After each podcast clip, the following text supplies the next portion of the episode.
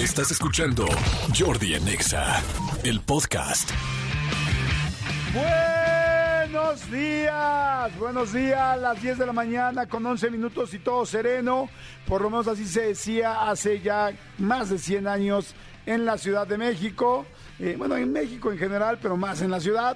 Muy buenos días, señores, a toda la gente de Córdoba, Veracruz, de Nogales, Sonora, de Poza Rica, los de Morelia, Cámaro, a la gente de Chiapas, a toda la gente de Chiapas, de Villahermosa, Tuxtla Gutiérrez, este, a la gente de San Luis Potosí, de Coatza, a la gente de Celaya, de Ciudad Victoria, de Tamaulipas, de Durango, Durango, a la gente de Guadalajara, de Monterrey, de Yucatán, a toda la gente que está en Tijuana, a la gente que está en Tepic, a la gente, a toda la gente que nos está escuchando en, en Morelos, todo Morelos, todo Estado de México, a toda la gente de la Ciudad de México. Buenos días, buenos días, buenos días. Y si no mencionamos tú, estado, ciudad, no lo mencioné, mándame un WhatsApp ahorita para que lo mencione en friega, en friega loca, porque si tu ciudad no está escuchando, si tu terruño no está escuchando, si tu pueblito no está escuchando, si tu metrópoli no está escuchando, si tu, no sé, eh, continente no está escuchando, yo lo quiero mencionar y los quiero mandar a saludar. Mándame un WhatsApp ahorita de volada al 5584 11 14 07. 5584 11 14 07 y dime por favor tu nombre y dónde estás. Tu nombre, mira, aquí está Chiconcuac, ya me están mandando. ¡Ay, los suéteres de Chiconcuac! ¡Qué rico! Saludos a Chiconcuac, saludos a toda la banda del CFE Zona Aeropuerto. Este, mira, qué buena onda. Buenos días, Jordi, desde el mercado de la Merced. ¡Ay, la Merced! ¡ay, medio metro! ¡Ay, la Merced! Le mando un saludo a toda la gente de la Merced. El otro día pasé por el mercado de Sonora, les mando también un saludo a la gente del mercado de Sonora. Un mercadazazo aquí en la Ciudad de México, impactante. Saludos desde Morelia, claro. Morelia, muchas gracias. Saludos de Piedras Negras, Coahuila, gracias. Saludos desde Liverpool, Cedis de Liverpool. Cedis son los centros de distribución en Tultitlán. Les mando saludos. Eh, saludos, Jordi. Eh, buenos días desde Tequesquinahuac. Texcoco, ¿será? Te, te, te me fuiste. Te me fuiste, tex, ahí está. Ah, sí, Texcoco. Tequesquinahuac, Texcoco. Estado de México, soy Carlos Flores. Le mando un saludo a toda la gente de Texcoco. Tengo un buen amigo, mi querido Oscarito, que allá nació y que allá creció. Este. Saludos desde Coacalco, Estado de México, a Coacalco. Hola a toda la gente de Buenos Días, Jordi. Saludos desde Ixtapas y Guatanejo, Selene. Ixtapas y Guatanejo me parece una ciudad, eh, perdón, un puerto, bueno, sí, una playa preciosa, este, pero peligroso como la fregada del mar de Ixtapas y Guatanejo. Ténganle respeto al mar de Ixtapa. O sea, más que a ninguno, para mí es de los más peligrosos. Claro, no, no hay don, quizá en los cabos o así, donde surfean está más perro. Pero Ixtapa es lo que tiene de bonito, lo tiene de que hay que tenerle cuidado al mar. Saludos a toda la banda. Saludos desde New York. Eso, Cristian y Jimena. Este, les mando besitos. Uy, hay muchísima gente. Cuautitlán Izcalli. Eh, eh, eh. Saludos desde Whisky Lucan. Eh, mandar un saludo a Fercho, creo que sí, mi querido Fercho. Saludos de Tesmelucan, Puebla, Tesmelucan, perdón. Tesmelucan, Puebla, Ricardo García, te mando saludos. Dice, ¿me creerías si te digo que hoy soñé que te escuchaba al aire y entraba una llamada? ¿En serio? ¡Wow! ¡Qué buena onda! Saludos desde Morelia, ¿cómo te llamas, corazón? Te mando besos y mira, los sueños se hacen realidad. Siempre he dicho que no hay sueños tontos, sino más bien hay tontos que no sueñan. Mi querida Nancy, ya te vi, ya te vi por aquí, muy guapetona. Saludos de Querétaro. En fin, a todos, saludos, buenos días, saludos, Flor y Miel desde Cuernavaca. ¡Ay, qué buena onda que tanta gente ahí pendiente! Señores, va a estar buenísimo el programa. Este, eh, fíjense, viene eh, Claudia Rampazo, que es esta sexóloga eh, médico eh, que verdaderamente me encanta porque aborda la, sexo la sexualidad desde un punto de vista médico. Entonces, bien, bien interesante. ¿Qué les parece si hoy abrimos el consultorio con Claudia Rampazo y que la gente pregunte?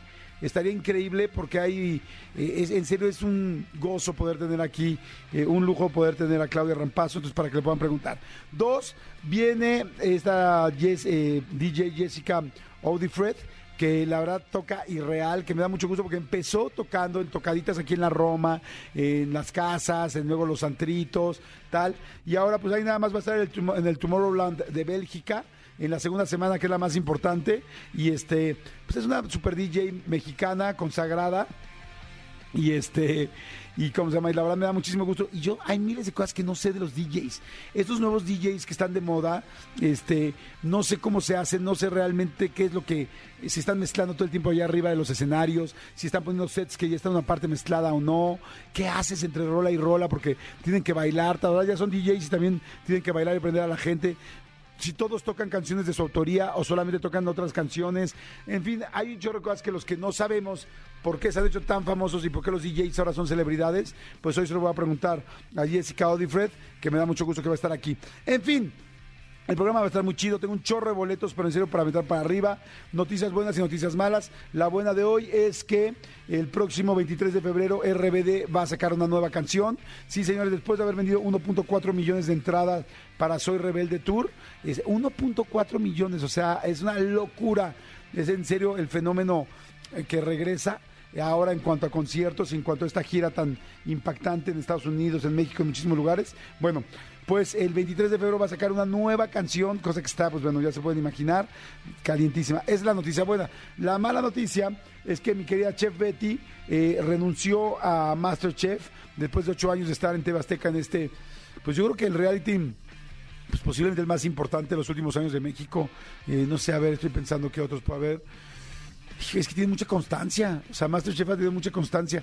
Ha habido muy buenos realities, como por ejemplo, ¿Quién, eh, ¿Quién es la Máscara? Es muy bueno. Ha habido muchos, pero alguien que tenga tantas temporadas continuas, seguidas y eh, funcionando, pues creo que Masterchef es posiblemente el más cercano a, tener ese título. Pero bueno, entonces renuncia a la chef Betty. ¿Quién más este, renunció también? José Ramón también. Entonces hay que ver qué está pasando en Masterchef, qué sucedió. Porque esta última, el Celebrities, donde estaba eh, mi querido Mau Mancera y mi querido este, Ricardo Peralta, Torpecillo, no, no, qué cosa tan más increíble, estuvo fantástica. Pero bueno, Talina Fernández, Lorena Herrera, no, no, muy bueno, muy bueno. Pero bueno, para todos los chefs de los fans de Masterchef, pues esa es la mala noticia. Y para los fans de RBD, esa es la buena noticia.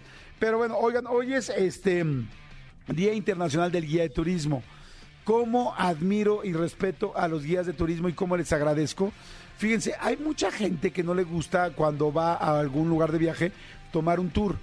Yo en serio se lo recomiendo. Les digo por qué. Hay muchos lugares a los que llegas de viaje y este y en realidad estás viendo cosas que no sabes ni siquiera que tiene un toma una dimensión tan distinta cuando entiendes lo que estás viendo. Les voy a dar un ejemplo. Las zonas arqueológicas de México tiene lugares impactantes, impresionantes, que si Chichen Itza, que si Teotihuacán, que si Monte Albán, en fin, hay muchísimos, muchísimos lugares fantásticos, pero tú entras y nada más ves las pirámides y lees dos, tres pedacitos de información, la verdad es que te queda muy corto, a menos que sepas mucha información de a dónde estás yendo. Entonces, eh, cuando tú tomas un guía de tour, cuando tú tomas un tour y entras, ya sea a, les digo, no sé, por ejemplo, al cañón del sumidero. Así, al cañón del sumidero. Aunque es una belleza eh, natural, no es lo mismo si sabes que en una época la gente llegaba y se aventaba del cañón y que los perseguían y cómo iban cayendo cual niños héroes, pero estos sí se aventaron, este, bueno, no tanto por héroes, sino por persecución, y te explican por qué se hizo y hace cuántos años se hizo esta falla en la tierra para que se hiciera el cañón del sumidero y qué lugar ocupa el cañón del sumidero frente a otros cañones este, en el mundo. Entonces, toma otra dimensión todo, ¿no? Y pasas al lado del cañón del sumidero y de repente ves a los cocodrilos este, en una esquina y entonces te explican por qué los cocodrilos están ahí y qué pasó con los cocodrilos y por qué hay tan poco. O sea, todo toma otra dimensión. Imagínense cuando llegas, por ejemplo, a una, a una pirámide, bueno, a un centro ceremonial, entras y de repente, pues al tajín, no entras al tajín y es como, ah, está padre. Ah, mira, yo creo que aquí el juego de pelota, bueno, en el tajín creo que no hay juego de pelota, ¿sí? Sí, sí se juego de pelota. Este, pero vas, o sea, te explican todo y es una historia increíble. Ah, pues mira, aquí en Teotihuacán antes era la calzada de los muertos y le llamaban así por esto y esto y esto. Y aquí estas escaleras, o sea, te dicen miles de detalles que tú no te hubieras dado cuenta. Estas escaleras, si ustedes se fijan, tienen 352 escalones, porque cada una significa uno de los días del año, porque ellos ya habían descubierto que tal por la astrología. Entonces, toma una dimensión. Creo que alguna vez les conté una anécdota de este de que fuimos a, ay, no me acuerdo a dónde, ahorita, ahorita me recuerdo bien a qué es una arqueológica que lleva a mis hijos, y este, y los llevé, y, y de repente dije, queremos un, y mis hijos, ya así de, ay, pa, pero, y ya rápido después nos vamos a, íbamos a ir a unas, a unas cascadas, estábamos en Chiapas, y este, vamos a ir a, unas, a las cascadas, y yo, sí, pero tienen que ver eso, creo que era Montalbán, este, Palenque, era Palenque, perdón, sí era Palenque, sí, puede ser, sí. Llegamos a Palenque y entonces me metí yo al lugar donde estaban los guías de turistas y al encargado le dije, ¿quién es el encargado? Y ya se me acercó y dije, dime quién es el guía más chavo, más eh, juvenil, que pueda enganchar a mis hijos. Yo traía cuatro hijos, ¿no? Bueno, tengo tres, pero iba con mi sobrino. Y cuatro y todos tenían como 13 años. Pues es una época donde igual y no, no pelan mucho. Y entonces se salió, eh, me dijo, no, pues él. Y le dije, oye, ¿cuánto cuesta el recorrido? Y me dijo, mira, el recorrido cuesta 300 pesos. Y le dije, oye, te propongo lo siguiente. ¿Cuánto dura el recorrido? Me dice, dos horas. dije, perfecto. Y le dije, ¿te pago el doble?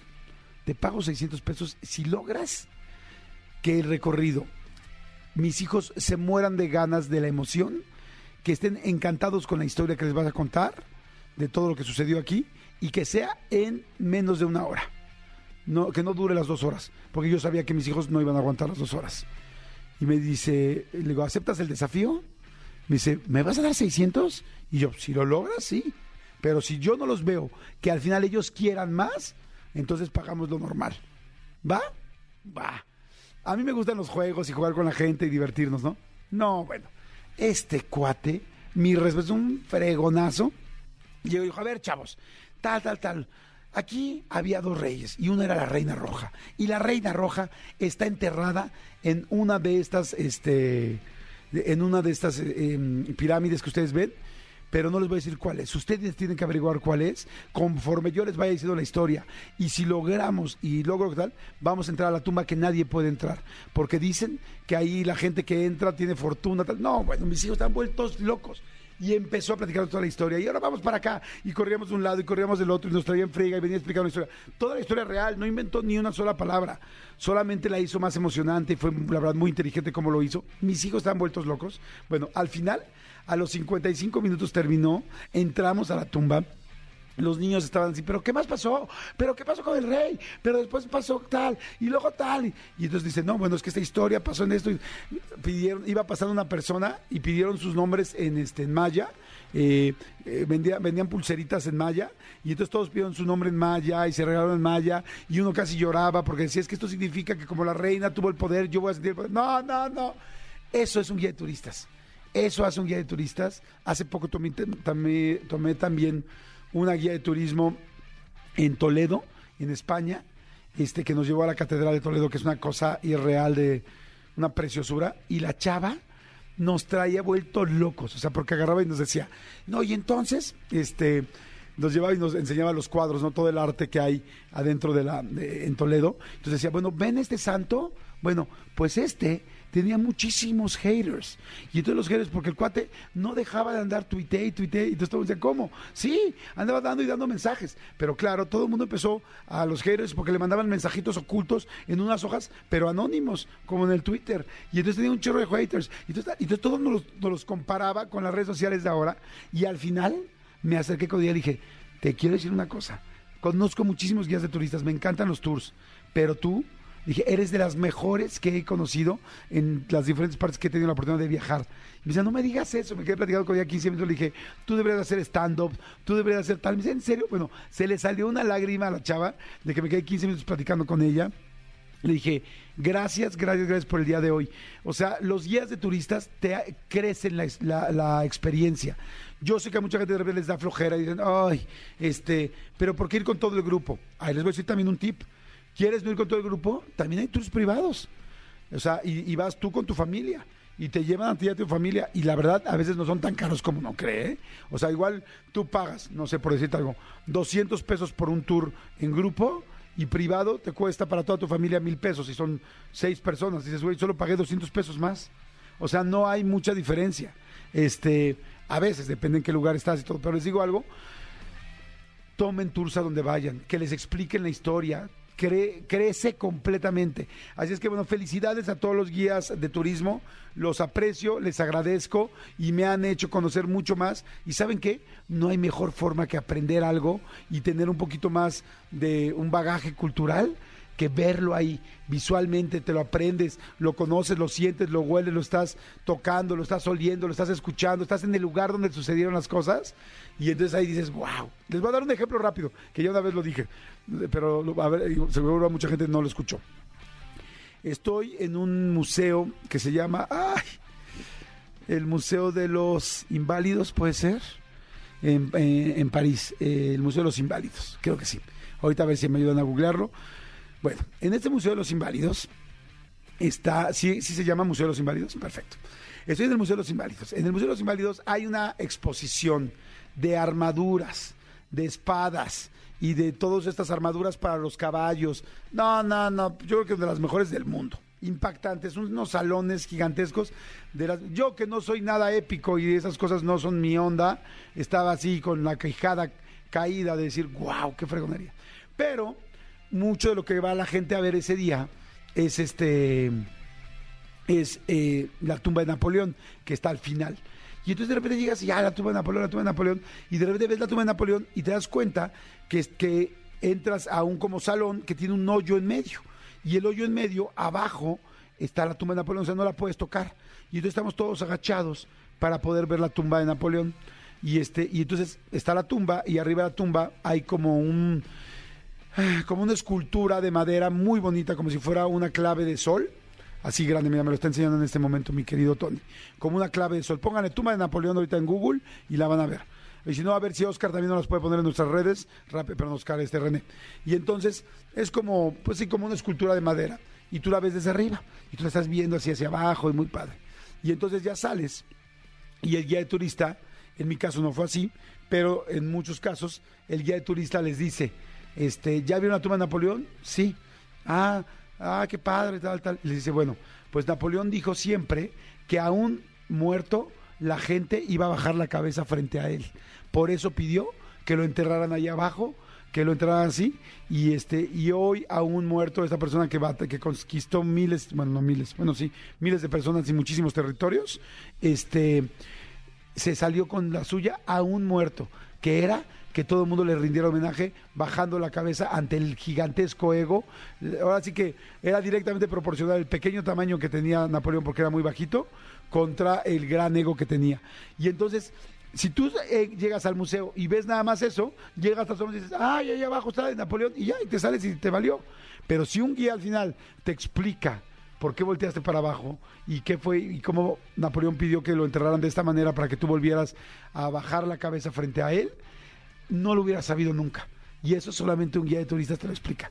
Por eso vale la pena pedir un tour a donde vayas y si no soportas ir atrás de todos, pues pídelo privado, papacito o mamacita. ¿Quieres azul celeste? Pues que te cueste, mi reina. Que te cueste. Yo por eso mejor me voy con mi grupito, hasta hago amigos y quien quita, hasta conoces a alguien y en la noche te vas a echar un cafecito, un drink y terminas hasta dándote unos besucones. Uno nunca sabe. Porque ahí luego la gente dice, es que voy solita a Palenque y es que además no tengo ni perro que me ladre. Pues acércate a los perros, mi vida, para que te cobijen, ¿no? Jordi en Exa. Manolito Fernández, buenos días, amigo, ¿cómo estás? Bien, amigo, contento de verte, saludar a toda la gente que está este, en contacto con nosotros, a toda la gente que va en el periférico de la Ciudad de México, en el tráfico tan intenso, abrazo a la gente que va por Iztapalapa, a la gente que va este, pasando del Estado de México a, a la ciudad y viceversa Sí, también. a todos, Abrazo saludos. grande a todos. Amigo, fíjate que, este, pues otra vez, mi querido, este, mi querido Piqué, este, es No. noticia. ¿Cómo que eso? ¿Qué Sí, pasó? pues parece que, que andaban de andaban de marcha, tú que conoces muy bien Europa, obviamente pues, platicas de los museos y cosas de Europa, yo pues, yo yo no. Pero Amigo, bueno, tú que conoces Europa y- Vamos juntos, amigo. ¿A Europa A- Uruapan? No, ¿a los dos? A Uruapan, sí. Uruapan también está bien No lo conozco. Las carnitas, amigo. Uf. Las carnitas y también las de Europa. Bueno, pues, es- está, eh, andaba andaba de marcha mi querido eh, Gerard Piqué con su con su novia, ahora Ajá. ya abiertamente salen y andan por todos lados, ya la gente ya no, ya no, ya no se esconden para que la gente los vea. La cosa es que llegaron a cenar a un restaurante japonés, amigo, y que me los corren. No. Que me los corren, ¿Cómo sí. crees? ¿Por qué? Llegaron, o sea, llegaron, se sentaron tal, y, y llegó el dueño a decirles que por favor se fueran, que les, que, o sea, les negó el servicio, les dijo que no eran bien recibidos en ese lugar. O sea, era Team Shakira full. El, eh, eh, mucho- ¿El muchos, dueño? muchos usuarios de TikTok están diciendo eso, que el dueño es un fiel afi- eh, aficionado, no un fiel este eh, fan de Shakira y que él dijo, no, no, o sea, no, no te puedo atender aquí y menos a ella. ¿En Entonces, serio? sálganse. Wow. Eso es una de las de las este hipótesis porque nadie lo sabe a ciencia cierta. También está de pensarse, ¿no? O sea, digo, si tú eres dueño de un lugar, tomar un partido así, Pero te voy a No decir, sé. pero te voy a decir cuál es la otra hipótesis que creo que sí me parece un poco más este más razonable. Hay un restaurante que es este muy famoso en, en allá en Barcelona que se llama el Traviesa Tuset, que es un restaurante donde presuntamente eh, Piqué y Clara Chía es donde se veían a escondidas de la gente. O sea, como que mucha gente ya sabía que ese era el lugar donde siempre tenían los encuentros, donde se veían, donde, donde pasaban porque se sentían como que ahí nadie los El lugar de juzgaba. secrecía. Exactamente, el lugar de secrecía. Cuando se da a conocer la relación y se da a conocer que este era su lugar de secrecía, parece que a este lugar le bajó muchísimo el- el- el- la, la afluencia de gente. O sea, es como de, ah, o sea, este era el lugar de, de donde venían este par de este infieles, no vuelvo a ir. Entonces, de- bajó la clientela de, de este lugar. Ah, o sea, era el lugar al que ya iban antes de. Eh, Al, al que iban antes de, de- o sea, cuando todavía él Ah. estaba con Shakira. Y entonces la gente juzgó mucho al lugar y entonces empezó a bajarle mucho la clientela. Entonces se presume que posiblemente este, este dueño del restaurante japonés dijo, güey, no quiero co- correr la suerte que me pase como allá, mejor llégale. Y me los corrió. Ok. Y me los corrió. Digo, está fuerte, la verdad, porque digo, creo que ninguna persona debe ser discriminada por ninguna situación. Digo, los problemas de parejas son entre ellos. Sí. Tal, digo, aquí se hizo mega público y tal. Miles de personas han tenido problemas de pareja, miles de personas han tenido infidelidades. O sea, no estoy diciendo que esté bien, solo estoy diciendo que sucede. Que sucede, ¿no? exactamente. Lo que pasa es que, claro, si sucede con la persona que todo el mundo amamos, que es Shakira, digo, habrá quien ama también a Piqué, no es tan mi caso. Yo soy Team Shakira, pero este. Pero sí se me hace como muy crítico que un cuate saque a dos personas. Por eso digo, podrías hasta demandarlo.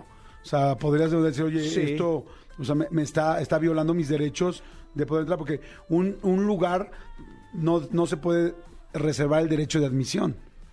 Este, o sea, digo, si no hiciste nada, si no estás haciendo un desmán, Claro, o sea, eh, eh, si, si cumples con la- las reglas que ellos ponen, ya sabes, lugares que dicen, nos reservamos derecho de admisión, si vienes en chanclas o vienes en shorts, tal, tal, tal, pero si, si cumples eso, pues claro, por supuesto que puede demandar. Ahora, lo que es aquí impresionante, que, que a mí me, me- me- me parece una, una locura, digo, el fin de semana estuve en una, en una primera comunión, este, y, y- y de repente yo, yo veía a todos los chavitos, en el momento que pusieron la canción de Shakira y Bizarrap, y todas los cha- las chavitas bailándola, cantándola tal, e- y, y- y- y yo decía, esto ya arrastró más allá de lo que es el, el- el tema de pareja. Pero yo me ponía a pensar, esta, esta, esta chava, Clara Chía, híjole, pues marcada de por vida, ¿no? sí, caray. sí. O sea, si el día de mañana se pelea con Piqué eh, y, y truenan, toda la vida va a ser Clara Chía la que le, le bajó el marido a Shakira. Sí. ¿Sabes? Clara Chía, la que bajó el marido de Exactamente, Shakira. exactamente. La verdad es que sí. Ahora, ahí sí yo lo que digo es, oye, pues es tu onda. O sea, tú sabías que te metiste con una persona pública. Sí, sí, sí, sí, sí. Y esa persona pública estaba casada. Estaba ocupada, Ah, claro. Te estabas metiendo con un megafuego que no había manera de salir bien de ahí, ¿no? Sí, no, no, completamente. Pero ya esto ya escaló unos niveles este, que, que me parecen, o sea, increíble ver a los chavos este, eh, en, la, en la primera comunión y, y ponen la canción, entonces las chavitas se pegan a cantar la canción y, y un grupo de chavos empiezan a hacer Team Shakira, Team Shakira, y otros Team. Ti-". En la fiesta, tú era de, güey. Guau. O sea, esto está ya muy cañón. Sí, pero sí es cierto. Va a estar marcada siempre. Sí. Eh, digo, espero, seguramente, no sé si vaya a durar mucho con Piqué, ojalá que sí, ¿no? Pues digo, ya, después de tanto relajo, por lo menos que valga la pena, ¿no? Pero si no dura tanto, pues yo creo que algún día habrá otra persona que, que diga, me vale todo lo demás y pues yo quiero estar contigo. Porque digo, la verdad es que tampoco creo que una infidelidad te defina como persona. Ah, no, definitivamente no. O sea, tendrá no- que tener un cuate inteligente y maduro, si ella lo es también, que digan, bueno, pues en este momento pasó esto, tan tan, ya. Sí, eh, ayer platicábamos con una persona que próximamente verán en la, en la entrevista de Jordi Rosado y decía, este, sí, me equivoqué, lo acepto, tuve un error, pero eso no me define como persona. Sí. Vienen dos entrevistas. Dos entrevistas este, en el canal de YouTube que les van a encantar, ¿verdad, amigo? Exactamente. Y la de Dulce, ¿cómo la gente ha comentado de Dulce? La, la dulce le, le ha gustado mucho a la gente, e insisto, es una manera de conocer a esta dulce, eh, sabe, entender un poco de dónde viene y, y- y por qué este tipo de canciones. Véanla, vale mucho la pena. Sí, está muy buena. Jordi en Exa. Y bueno, señores, este... Seguimos aquí completamente en vivo, como siempre. Son las 11 de la mañana con 5 minutos de este martes, mi querido Manolito. Sí, señor. Y oigan, a ver, hay algo que a mí me impresionó mucho. seguro muchos de ustedes ya lo conocen y seguro muchos de ustedes lo desconocen completamente. Eh, las inteligencias artificiales han ido creciendo y han ido aumentando y cada vez están más al alcance de todos. Eh, y el otro día yo venía con mi querido Christopher Heredia, gran amigo, y con lo que trabajamos juntos desde hace muchos años, y, este, y entonces me estaba explicando lo que era el chat GPT. Y entonces me dijo, no, es que estoy aquí platicando. Yo, ¿con- ¿platicando con quién? Ah, con el chat GPT. Y yo, who the hell is chat GPT? Así, así se Bueno, llama tu En ese novia. momento dije GPT. Exacto, ¿ya tronaste con tu Ya novia? trate con tu novia. Y entonces me dijo, no, es una inteligencia artificial en la cual le puedo preguntar lo que sea. Y me empecé a, me empezó a explicar y empecé a conocerlo y me quedé impactado. Me imagino que muchos de ustedes ya lo saben, pero hoy le pedí a mi querido Christopher que viniera con nosotros, a mi querido Kikri, para platicar de esto porque está impactante. Amigo, ¿cómo estás? Amigo, buenos días. Muy bien, feliz de estar aquí en cabina. Yo también, amigo, feliz de que estés aquí. Tienes toda una alma de locutor tú, ¿eh? Eh. Y me da mucho... ¿Eh? ¿Eh? Oye, amigo, a ver, explícale a la gente, por favor, porque vamos a hacer experimentos ahorita con el chat GPT. O sea, ustedes nos van a poder decir, la gente que está eh, ahí en su casa, donde estén, nos van a poder WhatsApp y vamos a pro- poner a prueba esta inteligencia artificial. Ustedes nos van a, nos van a ir guiando. ¿Qué es la, eh, el chat GPT? Pues en realidad es un modelo de lenguaje creado por una corporación. Por ejemplo, ChatGPT en sí es de OpenAI. ¿no? Entonces, es su funcionamiento se basa en, en el análisis y procesamiento de cantidades inmensas de información a las que ya se le expuso. O sea, tiene todo el Internet hasta el año 2021. Ok. Lo Ah, procesó, procesó todo ese lenguaje para generar respuestas adecuadas de acuerdo a las preguntas que nosotros le vamos haciendo. Ok. Entonces, ahorita está desconectado de internet ChatGPT, pero tiene todo ese banco de información de 2021 para atrás. Entonces, lo que van a hacer con O la sea, siguiente- ¿sabe todo del 2021 para atrás que haya podido estar en línea? Sí, claro. Entonces, todo lo que haya estado en línea, por supuesto. Ah, creó un registro, usó toda esa información, la gestionó, se dio cuenta, se entrenó, de hecho, así, así, así la llaman, un entrenamiento, se entrenó para poder hablar. O sea, ¿se puso a estudiar? Exacto, se puso a estudiar cómo hablamos nosotros, cómo nos desenvolvemos, cómo nos... Y habla, empezó obviamente en inglés, pero habla cantidad de idiomas. O sea, nosotros en español lo podemos utilizar hoy de manera gratuita y a la hora que querramos. Ok, ahí les va. Eh, eh, está cañón porque mucha gente podrá pensar, ah, bueno, pues es como Google. Le preguntas una cosa. No, porque eh, aquí hace cosas impresionantes porque Google te responde sobre tomándote otra información de algún lugar. Exacto. Aquí él, eh, esta inteligencia artificial es como si las pensara, las escuchara, las juntara y te las, te las ordenara y te las explicara. Exacto, exacto, exacto. Ah, cuando tú preguntas algo a Google, ejemplo, ¿no? Este, oye, un ensayo sobre mm, tal libro de Octavio Paz, ¿no? Te va a mostrar los ensayos que ya existen, ¿no? Te va a redirigir a ensayos que alguien más ya escribió. ChatGPT, si tú le dices, Google, hazme un ensayo de 500, de 500 palabras sobre Octavio Paz, te va a hacer el ensayo. O sea, va a buscar información de Con todos las los- 500 palabras. Con las 500 palabras exactas que tú le estás pidiendo. No, ¿cómo crees? Exacto. A ver, vamos a empezar a hacer experimentos. Sí, sí, sí. Vamos a hacer experimentos. La idea es que empiecen a mandarnos en WhatsApp y nos digan qué, qué les gustaría que preguntemos. ¿No? Sí. Vamos pensando aquí, cada quien. A ver, Claro. vamos a ponerle un ensayo de qué. Haz, a ver, haz un ensayo. Así le pongo haz. Sí, podrías, así, exactamente. Tienes que hablar muy claro, muy directo, este, pedir las cosas con palabras clave. El ensayo es una palabra clave, de sobre el tema de qué es otra palabra clave. Entonces tienes que también pensar que eh, está interpretándote. O sea, Y si dejas Jordi lo tiene abierto y es tal cual, un, un- un- como un WhatsApp, es un chat. Exacto. Tal cual. A ver, le voy a poner, haz un ensayo, pero se le va a poner, haz un ensayo de qué, de la... Pero es que si nos hace un ensayo se va a tardar un buen no, en pero a responder. pedir, de- le voy a poner de... Ah, ¿se tarda mucho en responder? Pues sí, porque te lo va escribiendo en el momento. O sea, no, pero le voy a pedir de 100, 100 ah, bueno, palabras. 100 palabritas. O sea, y que sean justas las 100 palabras porque así me lo pidieron en la escuela. Ajá, exacto. Sí, a ver, haz un ensayo de la Revolución Mexicana. Re... Espérame. Sí, es importante escribir bien, ¿no? Sí, sí, importante. Revolución Mexicana de 100 palabras. A ver, así, ustedes van a escuchar cómo se estoy poniendo, es la inteligencia artificial nueva que existe, que ya además hay diferentes, entiendo que hay diferentes tipos de inteligencias artificiales, Sí, claro, de diferentes compañías y para diferentes cosas. Ok, haz un ensayo de la Revolución Mexicana de 100 palabras. Se lo acabo de mandar, ya le puse eh, send y empieza. La Revolución Mexicana fue un movimiento social y político que se inició en 1910 y culminó en 1920. Esta revolución fue un hito en la historia de México, ya que tuvo como objetivo derrocar al régimen dictatorial de Porfirio Díaz y establecer un gobierno más justo y democrático. La revolución estuvo liderada por diversos líderes populares como Emiliano Zapata y Pancho Villa, quienes lucharon por la redistribución de la tierra y la protección de los derechos de los campesinos y trabajadores. La Revolución Mexicana dejó un legado duradero en la sociedad y la política mexicana. Las reformas agrarias, la educación pública y la creación de una constitución democrática son solo algunas de las transformaciones más importantes que se llevaron a cabo en este periodo. Además, la Revolución Mexicana inspiró a muchos movimientos sociales en América Latina y en todo el mundo y se convirtió en un símbolo de la lucha por la justicia social y la democracia. Exacto, 100 palabras. Está muy cañón. Y, No y- y manches. mientras Jordi lo iba leyendo, yo que lo estoy viendo aquí junto a él, eh, eh, el, el chat lo va redactando. Exacto. Si no te aparece de golpe el ensayo, sino como que va apareciendo palabra por palabra, como si lo estuviera pensando en el momento en el que lo escribe. 99, 98, 97, 96, Ajá. 95, Sí, 94. se me acaba el tiempo, se me acaba el tiempo. Ahora Jordi está escribiendo. Ahí va, fíjense. Es que ya me, me impactó. O sea, vean lo rápido que lo hace. Porque está redactando, sacando información, explicándotelo bien Sí. y diciéndotelo en 100 palabras exactas. Incluso le puedes pedir para niveles académicos. O sea, también lo mismo podrías decir este, para explicarle a un niño pequeño, un niño de 6 años, qué es la Ah, eso revolución. está padre. Y entonces ya no es como que Google busque un artículo y tú veas cuál es el bueno. Aquí te lo va a escribir. A ver, le puse algo más perro. A ver, a ver. Le puse, haz un ensayo del programa de televisión mexicano, otro rollo de 20 palabras. Ay, de 20 palabras. O sea, no, yo pasélo rápido, digo, Sí, porque sí, la gente va a empezar a mandar cosas. Manden ustedes sus cosas y cada quien vaya diciendo qué se les ocurre. Dale aunque que sea podamos hacer. 50. ¿50? Un cincuentón. Écheme. Haz una sinopsis, me dicen en lugar de ensayo. Haz una sinopsis.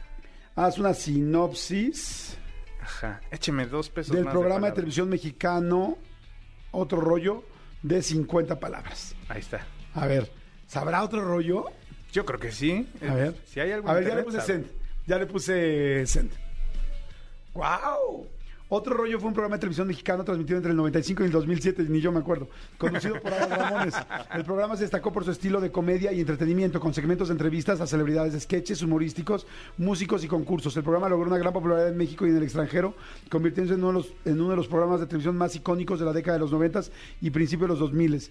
Jordi Rosado era extremadamente amable, lindo e inclusive guapo. Ahí fueron, ahí fueron 64, qué raro. Fueron 64. Óyeme. Oigan, evidentemente lo mío no lo dijo.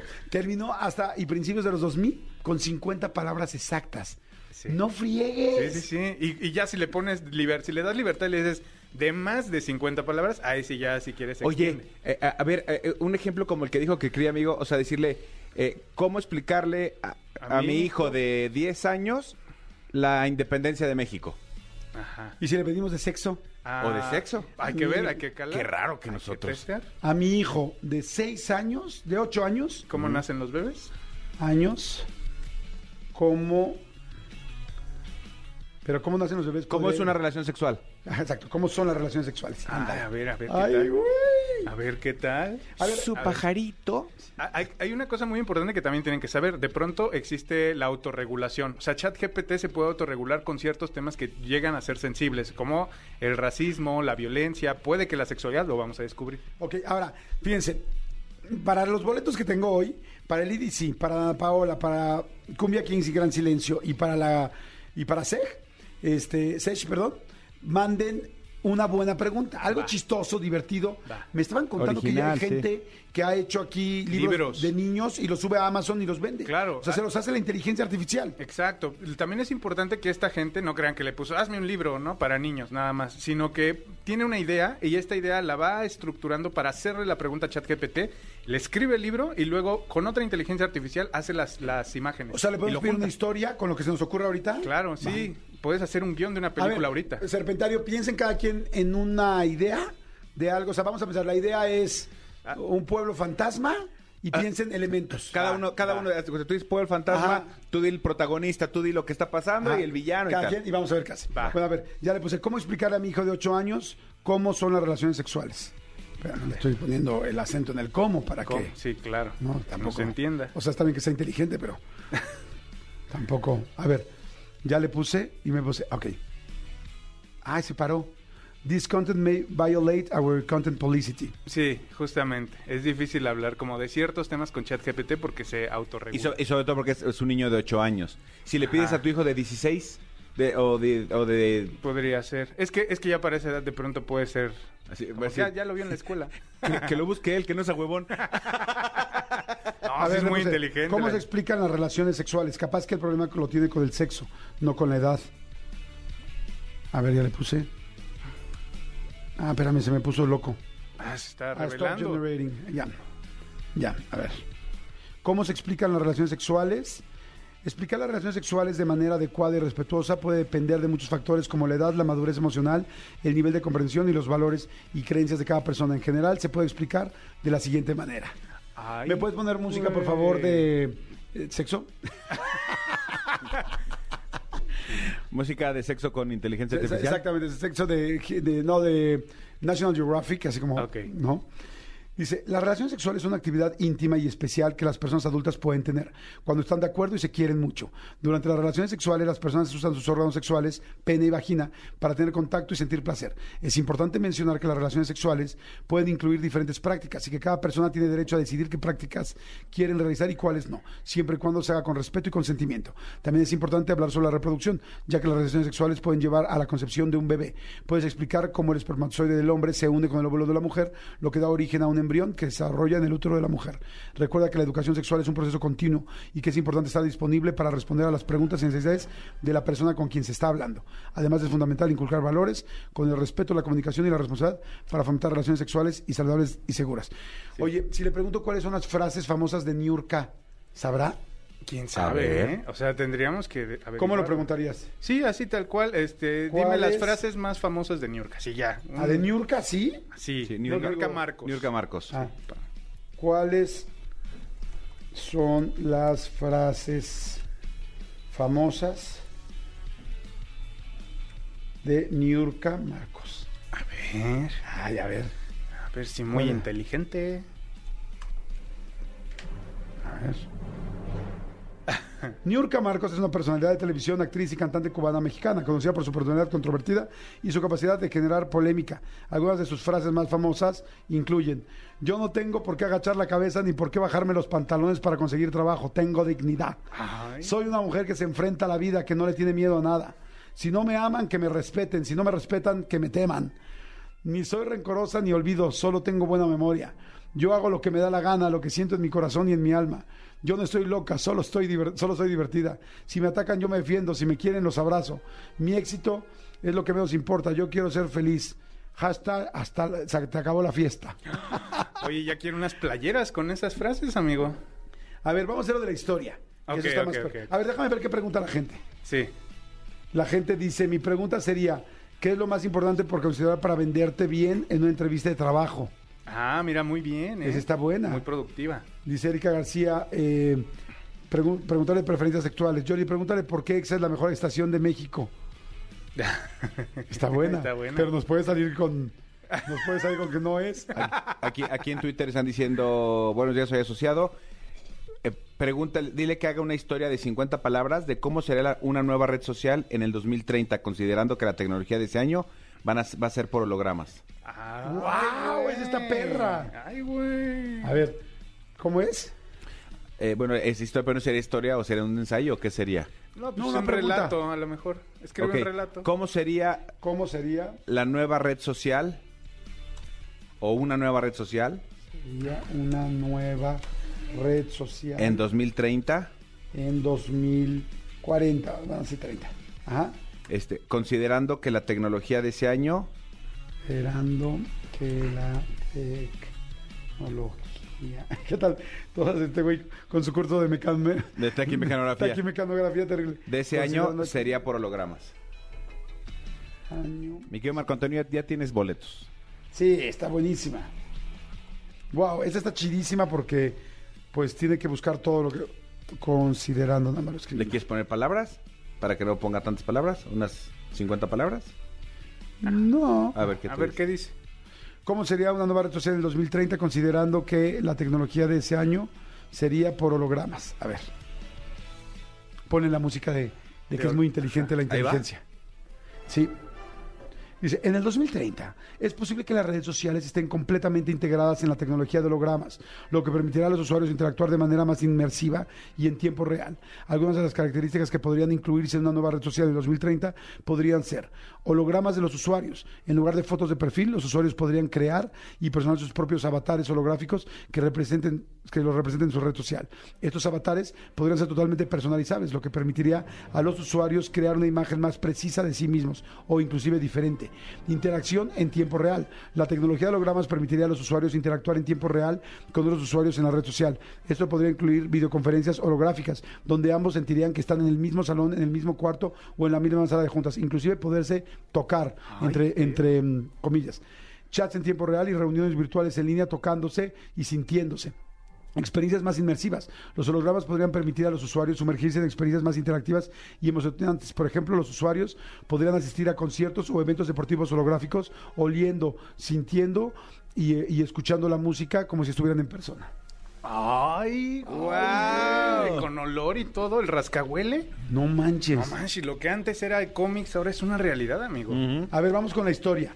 A ver, dijimos, haz una historia. Ah, sí. Ahora haz sí. una historia. Oye, sé que dale boletos a este chavo, Sí, ¿no? a mi- ya, ya lo favorité ahí mi tío Ranecito para Oh. que le demos boletos. Ajá. De un, ahí voy, fíjense. De un pueblo fantasma, esa es mi aportación. Ajá. De un pueblo fantasma. ¿Dónde? Donde eh, eh, los ¿Dónde? niños. A ver, ¿Dónde los Cristian dice, niños? ¿Dónde dice, los Cristian niños? dice, donde hay un tesoro, Ah, ok, va, va, va. dice Cristian, ajá. Y lo- eh, los niños, Ven fantasmas. Los, pero ya dijimos pueblo fantasma, ¿no? Ah, Donde los niños son diabéticos, ¿Por qué no? son celíacos. son celíacos, órale. O sea, no comen gluten. Son celíacos. Ajá. Comen gluten. Y, y- y vive el bebé- y vive el mediometro. no, pero no sabe es el muy Mediometro nuevo. porque es muy nuevo. Sí, es muy Dime nuevo. algo de alguien más. Este, ¿Quién te da un personaje? Pues Eugenio Derbez, no sé, alguien así. Mario Bros. Pero Alfredo Adame ya se pelea. Alfredo Adame está bueno, ¿eh? Alfredo Adame podría ser. Sí. Y Ya. Alfredo Adame los guía a la victoria. Y Alfredo Dame los guía a la victoria. Ajá, con ayuda de Carlos Alfredo Trejo. Adame. Pero, a ver, ¿hasta cuándo sabe esta cosa? ¿Desde cuándo sabe? O sea, Desde ya sabe la bronca. 2021, sí. O Ah, sea, sí. y Alfredo Adame, ya. y Carlos Trejo Los guían a la victoria. Los guían al tesoro. tienen problemas, pero finalmente... Pero no, no le vamos a dar problemas para ver si ella sabe que tienen problemas Ok, esos güeyes. ok. O sea, ya hicimos la historia, va a poner fin. Haz una historia de un pueblo fantasma donde hay un tesoro, los niños son celíacos. Alfredo Adame y Carlos Trejo este, Son los héroes. Son los héroes. son los héroes. Héroes. Y hay algo sorpresa. Ajá. Sí, pero sí hay que meterle palabras, ¿no? Y este, sí, con mucho suspenso tal vez, ¿no? Sorpresa. Porque si no, así la va a ser eterna. Pero con mucho suspenso.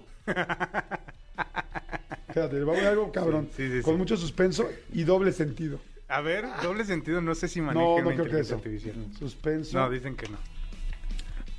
Double sense. Double con mucho suspenso y chistes. Y chistes. Y humor. Ajá, Y humor. Y humor me gusta. De allá del este, serpentario, ¿alguna otra cosa extra? Sent. ¿Ya? Haz una historia de un pueblo fantasma donde hay un tesoro, los niños son celíacos y Alfredo Adame y Carlos Trejo son los héroes. Y hay algo sorpresa, pero con mucho suspenso y chistes. o sea, hasta huevón el güey que escribió, ¿no? Pues con mucho suspenso y chistes. A ver, les va. Ponlo luego el fondo. Ahora. Le acabo de dar send en este segundo. No manches, está escribiendo. No manches, mucho más rápido que cualquiera de nosotros. Había un pequeño pueblo. A ver, no, ponemos música de pueblo desierto. Por favor. Ahí va, ¿eh?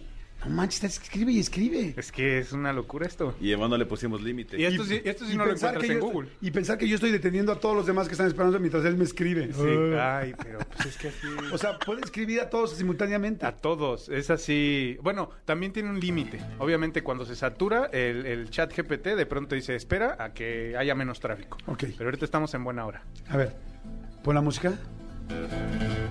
Había un pequeño pueblo en medio del desierto que solía ser próspero y lleno de vida. Sin embargo, no mames, está muy cabrón que escriba así. ¿Es colombiano? ¿Es colombiano el vaquero? Había un pequeño pueblo en medio del desierto que solía ser próspero y lleno de vida. Sin embargo, hace muchos años los residentes comenzaron a enfermarse, especialmente los niños. No manches. Después de años de luchar, descubrieron que todos los niños eran celíacos y necesitaban una dieta especial para mantenerse saludables. Los padres decidieron abandonar el pueblo para encontrar un lugar más adecuado para sus hijos. Pero antes de partir, escondieron un gran tesoro en alguna parte del pueblo. Años después, dos famosos aventureros, Alfredo Adame y Carlos Trejo, llegaron al pueblo. Sí, al pueblo fantasma. Aunque no estaban seguros de que estaban buscando, escucharon la historia del tesoro escondido y decidieron investigar. Después de muchas pistas falsas, descubrieron la ubicación del tesoro, pero se dieron cuenta que los niños celíacos del pueblo habían regresado para buscarlo. Los aventureros se unieron a los niños en su búsqueda del tesoro y enfrentaron muchos peligros y obstáculos. Pero a medida que avanzaban, descubrieron algo sorprendente. El tesoro no era una pila de oro o joyas, sino una granja llena de alimentos seguros para los niños celíacos. Ahí está el humor. Los padres que habían abandonado el pueblo habían vuelto y habían construido una granja para sus hijos y otros niños celíacos que andaban por ahí y necesitaban también alimentos especiales. Alfredo y Carlos estaban impresionados y en esta ocasión decidieron no pelearon, no, no pelear, decidieron ayudar a los padres y a los niños a cultivar la granja, construir hogar para ellos. Durante el proceso contaron muchos chistes y se divirtieron. Ay, sí, ¿no? Qué fácil. Haciendo que la construcción fuera más ligera. Finalmente, la granja se completó. Y los niños celíacos pudieron tener una vida normal y saludable en su pueblo. Eh, y los niños, los niños gritaban, plumas. Plumas, lápices y abacos. Plumas, lápices y abacos. Arriba, los niños celíacos.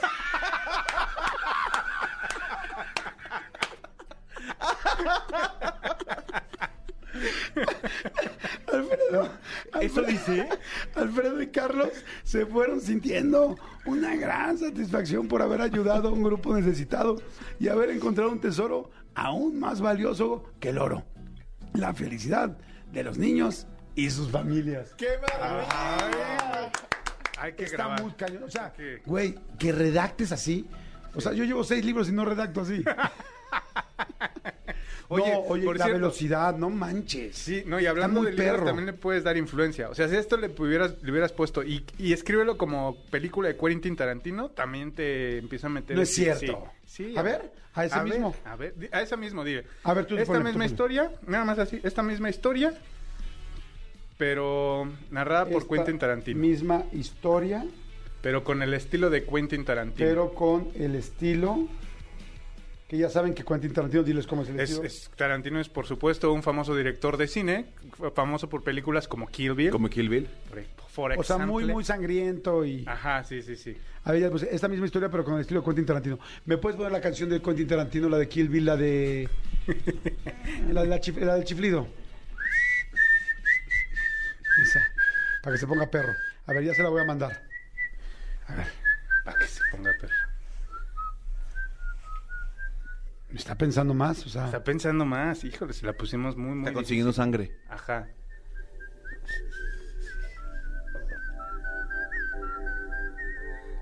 Ay, no sé en qué momento se fundió tu chiflido con el de la música. Eres un gorrioncillo, amigo. Lo que, no, lo que pasa es que Elías es un maestro con los dedos.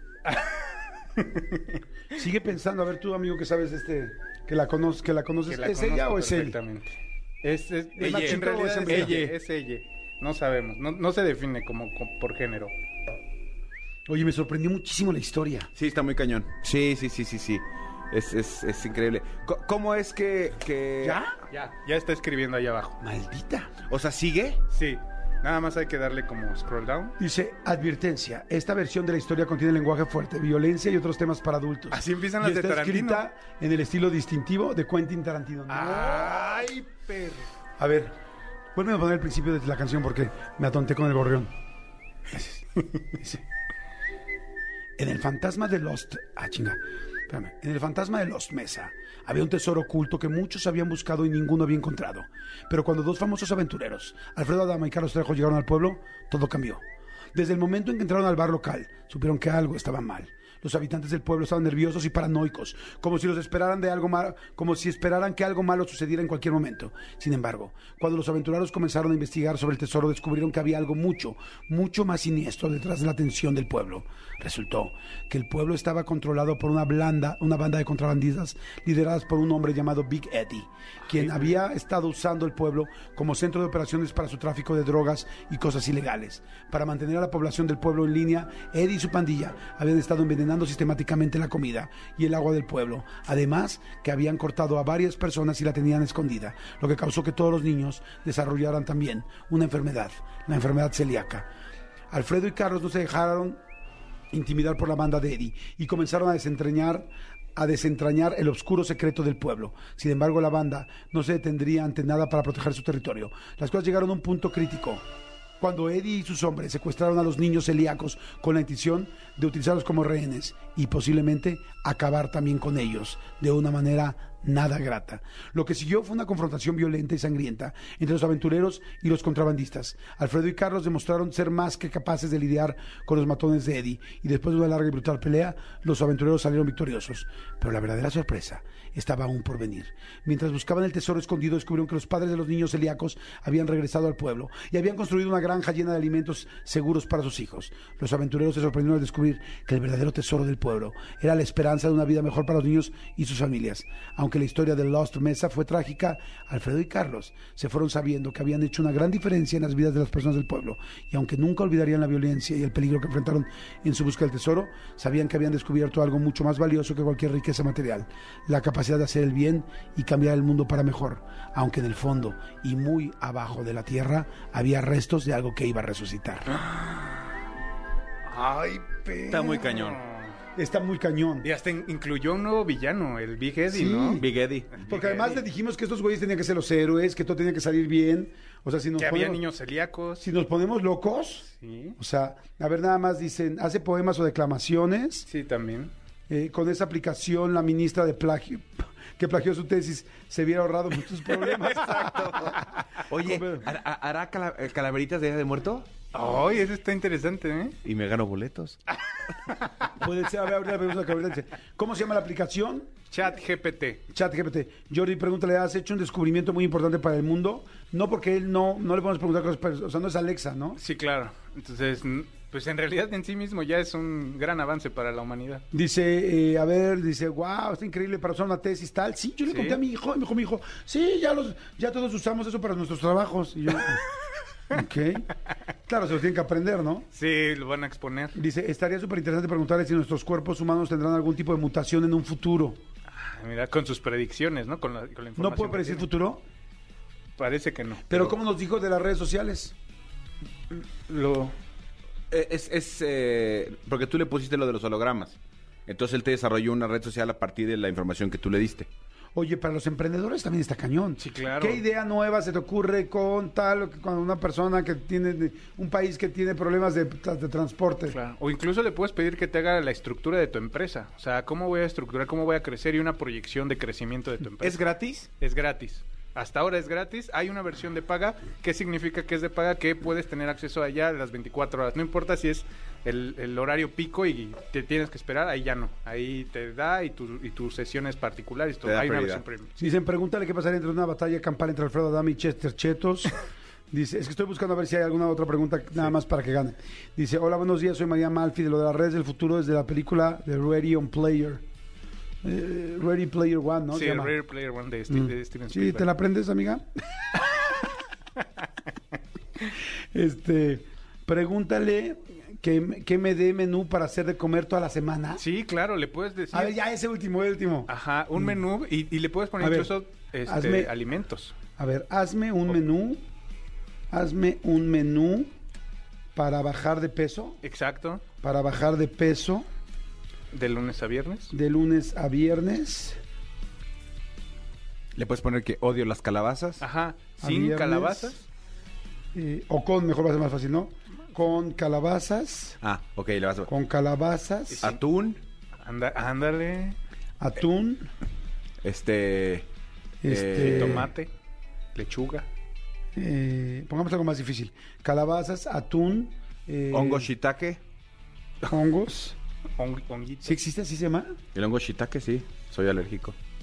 Por eso Ah, lo entonces, entonces. ¿para qué se lo pido? Pero eres tú. Hongos, shiitake Con K. ajá, y, y algo de...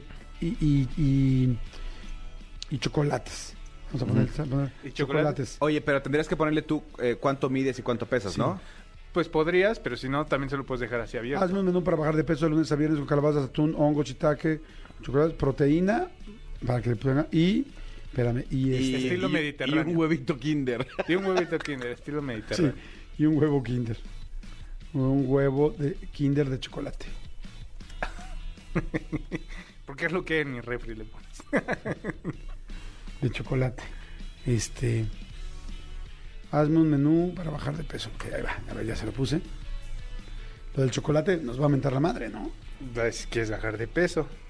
A lo mejor te dice que lo dividas en los cinco días. A ver, ya le puse. Sí, sí está cargando, amigo. Hasta abajo, scroll, scroll down. Scroll down, No. scroll down, scroll down, scroll down. No, no te carga, amigo. No. Sí, amigo, está, está pensando porque pues, creo que con el chocolate Kinder lo. Ah, ya empezó. Sí. Así yo me pendejé. Dice, lunes, desayuno, un omelette de hongos shiitake con dos claras de huevo y una yema. Acompáñalo con una taza de té verde. Almuerzo, una ensalada de atún con calabaza asada y aguacate. Aliña con limón y aceite de oliva. Cena, sopa de calabaza con trozos de pollo a la parrilla. Órale, muy bien. Mm, sí Martes. Desayuno un batido de proteínas hecho con leche de almendras, una banana, hongos shiitake y una cucharada de cacao en polvo sin azúcar. No manches. ¿Es el chocolate? Me está diciendo cuántas, cuántas eh, Calorías. Almuerzo, ensalada de atún con calabaza y espinacas frescas. Aliña con aceite de oliva y vinagre balsámico. Cena pollo asado con calabaza al horno. ¿Y mi chocolate? Ya te puso el cacao. Ah, pero dice jueves. Desayuno tazón de avena con leche de almendras, hongos shiitake y trozos de chocolate, pero negro. Ah, o sea... Ah, no te dejó el kinder. pero No me sí el te- kinder. te dejó el eje- Ah, Aquí está. Viernes. Hasta el viernes me lo dio. Es como tu premio por portarte bien. Viernes desayuno, un batido de proteínas hecho con leche de almendras, hongos shiitake, una cucharada de cacao en polvo sin azúcar y un huevo kinder de chocolate. El huevo solo en la mañana, el huevo kinder solo en la mañana. Para que lo quemes, amigo. Está muy perra, Está muy perro. muy ¿eh? perra esta perre. quieras. Muy cañona, qué impactante. Está padrísimo y dices nada más para terminar, dices que hay otras similares Hay que hacen otras cosas. Sí, claro, ¿Cómo hay qué? muchas inteligencias artificiales que hacen otras. Ejemplo, eh, No imágenes. el futuro nos está alcanzando bien perro. Mid Journey ya hace imágenes, o sea, ya pueden hacer las portadas de los libros, eh, imágenes para su sitio web. O sea, antes tenías que pagar por un stock, ahora podría hacerlo todo con inteligencia artificial, te genera imágenes originales que se pueden posicionar mejor en Google, ¿no? Le estoy hablando ya de SEO. Espérame, tú le puedes decir, hazme un logo Sí. de una empresa Sí, de sí. coches que se llama... Sí, a una No inteligencia manches, artificial. es Obviamente no esta, esta es de texto, pero hay otras que te pueden hacer logos, que te pueden hacer Tranquila, Jun. libros, que te pueden... Exacto. Oye, espérame, aquí hay una de abogados. Sí, hay una de abogados. De hecho, hay una que se llama, este, es Do Not Play. Do not pay. Do Not Pay, perdón. Do Not Pay. Y es para abogados con, eh, con inteligencia artificial. Entonces, ahí igual, si tienes algún problema legal, ve a Do Not Pay y mira, date. ¿Sigue siendo gratis? Hay muchas que son de paga, tienen su versión gratuita que ya sabes que es como nada más, incluso Mid Journey es por horas y hay unas que son solo unas horas al mes. Hasta que pagues ya te deja. Oye, pero esto sí es muy serio. O sea, es- o sea, los abogados, los diseñadores. Claro que sí. No, Sí. no hay una de locutores, ¿verdad? Eh, de hecho, hay una que ahorita está Sari. en inglés y tú puedes grabar tu voz, o sea, te da un texto a leer. Lees el texto, identifica tu voz y a partir de ahí la mete en una base de datos y cualquier texto que le des a leer te lo va a replicar con tu voz. O sea, por ejemplo, Jordi Rosado ya lo podemos tener en todas partes si nos lees el En texto. todas partes. Pontexa. Pontexa. Ajá, Y apenas va a empezar en marzo, va a salir la versión en español. Solo estaba en inglés, ya viene en español para marzo. Está impactante. Gracias, amigo. Qué interesante estuvo hacer el ejercicio hoy. ¿Sabes, sabes que, que está cañón? El, el tema escolar, amigo, porque esto va a hacer que los chavos... O sea, tienen que encontrar alguna manera los profesores de, de- de evitar que los chavos presenten Sí. esto como... Ya hay páginas, también me está diciendo Cristian, Sí. que para que los maestros vean si algo está hecho por inteligencia artificial. o no. Pero también hay otras nuevas páginas que se llaman, eh, son, son para, para, para el... El chiste es que metes tu texto de inteligencia artificial en estas otras páginas y te lo vuelven anti-identificador de textos Pero según yo ya es una nueva página que va contra el anti Ok. y no para nunca. Oigan, interesantísimo. Jordi en Exa.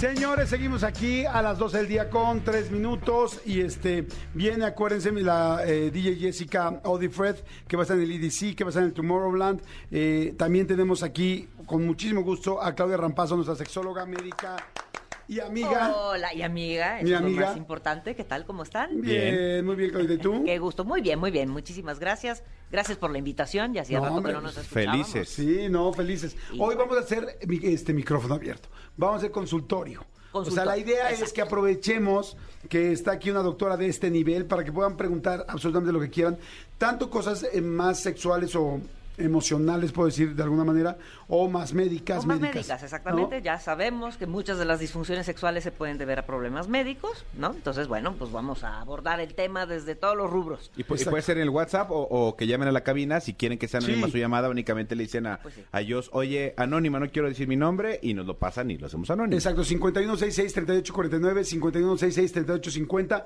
Marquen a la cabina o manden un WhatsApp. Diles, mi querido Elías, rápidamente a dónde pueden mandar un WhatsApp para hacerle cualquier pregunta sexual que quieran, aunque les dé penita, pero que sea anónima. ¡Ahora! Escríbenos al WhatsApp de Jordi en Exa. 5584 11 14 07 5584 11 14 07 Jordi en Exa. Perfecto, pues ahí estamos. A ver, entonces la idea, ya empiezan a llegar las preguntas, mi querida Claudia Rampazo. Dice, Sí. a ver, la mayoría son anónimas, no se preocupen, no voy a decir absolutamente su nombre, aunque no la pongan anónima, no voy a decir su nombre para que se sientan cómodos. Exacto. Dice, eh, quiero preguntar a la doctora si soy lesbiana o bisexual, si alguna vez he tenido fantasías sexuales con otra mujer.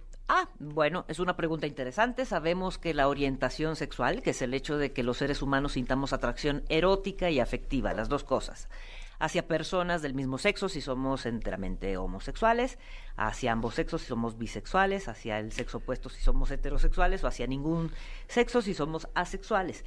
En este caso, eh, probablemente eh, nuestra amiga pertenezca a algún punto de este continuo que va entre la heterosexualidad absoluta y la homosexualidad absoluta. ¿no? Entonces, bueno, hay mujeres que eh, son predominantemente heterosexuales, pero eventualmente tienen fantasías con mujeres. A, la mo- a lo mejor a la hora de autoerotizarse necesitan la fantasía con una mujer, pero en la práctica cotidiana tienen sexo con varones. Entonces, digamos que dentro de esa clasificación, pues es una mujer predominantemente heterosexual. No diría yo que es bisexual ni que es eh, lesbiana, sino que pertenece a uno de estos puntos ¿no? entre estos dos polos. No sé Sí, si bisexual sería estar exactamente en medio de esa en línea. medio, en donde sienta la misma atracción erótica y afectiva, tanto por varones como por mujeres. ¿Por qué es? Bueno, no sé si es cierto o no, pero yo tengo la idea de que es más fácil que las mujeres tengan atracción por mujeres que los hombres. O sea, como que hubiera más facilidad de que una mujer tuviera una atracción por una mujer sin tanto, sin desviarse tanto de su orientación sexual O sin original. tanta represión, tal vez, ¿no será? ¿Es el tema? También podría ser. Sí, lo que pasa es que eh, socialmente hablando, las mujeres manifestamos eh, cariño y afecto de una manera mucho más física desde que somos muy chiquitas, ¿no? O sea, el hecho de que dos niñas se besen o dos niñas se abracen o se tomen de la Vayan mano. de la mano, sí. ¿No? Eso forma parte de la amistad, o así lo, lo Van al baño eh, juntas. Exactamente. Y en el caso de los varones, pues hay mucho más satanización desde que son chiquitos. Entonces hay mucha más represión social para dos varones que se manifiesten afectivamente. Entonces, digamos, pero la posibilidad de ser, eh, de, de- de que seamos bisexuales o homosexuales, pues no depende tanto del asunto social. Tiene que ver con el tema de la orientación y la orientación la va uno descubriendo a lo largo de la vida. Es algo que, según los estudios, ya está predeterminado desde antes del nacimiento. Entonces no es algo que uno decida, no es algo que uno elija, por eso se dice orientación y no preferencia. Ajá. ¿Sí? Exacto. Entonces, bueno, ya sea que seas varón o mujer, la posibilidad de la orientación son cuatro alternativas: hetero, homo, bi o asexual. Hay personas que no se sienten atraídas por nadie. Ok. Eso Sí, conocí a un par. Ay, no. conocí a un par. Este, hay un chorro de preguntas. Dice, hola chicos guapos, muchas gracias. Mi esposo tiene 15 años más, yo tengo 40. Y es muy raro que tengamos intimidad y la verdad esto me está agotando mucho. De, he tratado de con todo, juguetes, diferentes lugares y nada de nada. Help.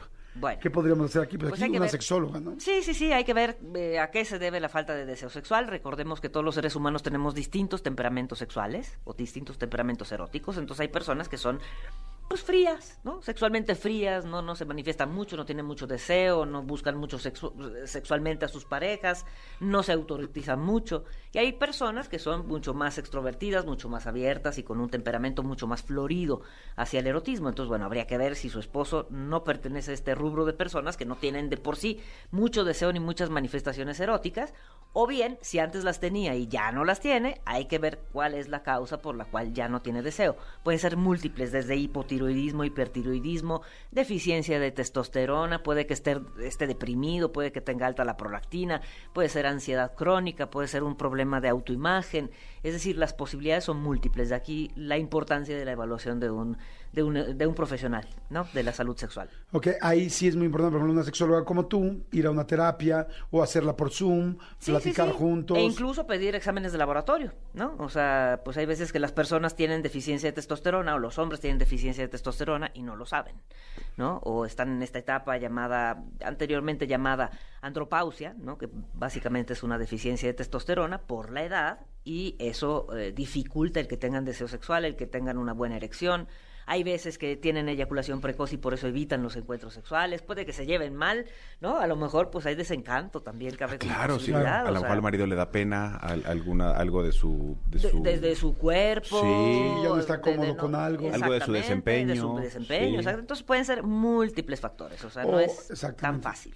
Mujeres y hombres que de repente quizás recibió muchos rechazos la mujer o el hombre y no le gustó que dos o tres veces le dijo que no y entonces ya no se quiere arriesgar Atrever al al rechazo. batazo, exactamente. Hay muchas cosas, muchos detalles. Por eso es bien Sí, importante con sí, hay- sexóloga hay, que cuando... buscar ayuda, hay que buscar ayuda. No es tan Y- fácil saber la solución, o sea, no hay una solución de así uno, dos, tres como receta. Oye, hicieron una pregunta ahorita que borraron después, Ajá. pero se me hizo muy interesante porque yo no la entendí. Decían que si es bueno tener un pene de sangre o de carne. No entendí eso. No, yo tampoco entiendo de, de- de sangre o de carne. Ah, Tony, tienes una... A ver, Tony alguna vez creo que di- mencionó esto. Adelante. Tony. ¿Qué onda amigos? Buenas tardes. Adelante, Tony, estamos contigo. ¡Hola, Tony! Amigos, es que es- esa es una cosa que sal- sale más en internet, eh, cosas en TikTok, en Instagram y cosas así, ¿no?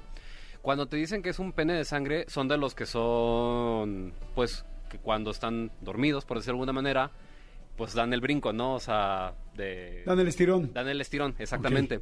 Y los de carne son los que, o sea, se ven, pues, o sea, de que se ven de, de gran tamaño sin tener una erección. Inclusive en reposo. Inclusive en reposo, exactamente. Y que, pues, cuando tienen una erección, pues, no hay como gran sorpresa porque ya, había ya lo habías visto previamente, así. A- así es. Pene de este, sangre y pene de carne. Así es, o sea, un Ok, pene que normalmente es un poco más chico Sí, sí, se sí, va a llenar sí. más de sangre, se va a ver más grande y el que lo tiene grande no se va a ver tan grande cuando tenga erección. No, exacta- exactamente. O sea, el hecho de que se vea chico o grande en estado de flacidez no hace referencia o no tiene relación con cómo se pondrá cuando tiene eh, una tumescencia por sangre, o sea, cuando se llena de sangre. Entonces, digamos, no nos vayamos con la finta de que un pene en estado flácido pequeño sea un pene flácido, sea un pene pequeño en estado de erección. No es una regla. Puede ser un pene pequeño en estado de flacidez con una erección, eh, digamos, absolutamente funcional. Ok.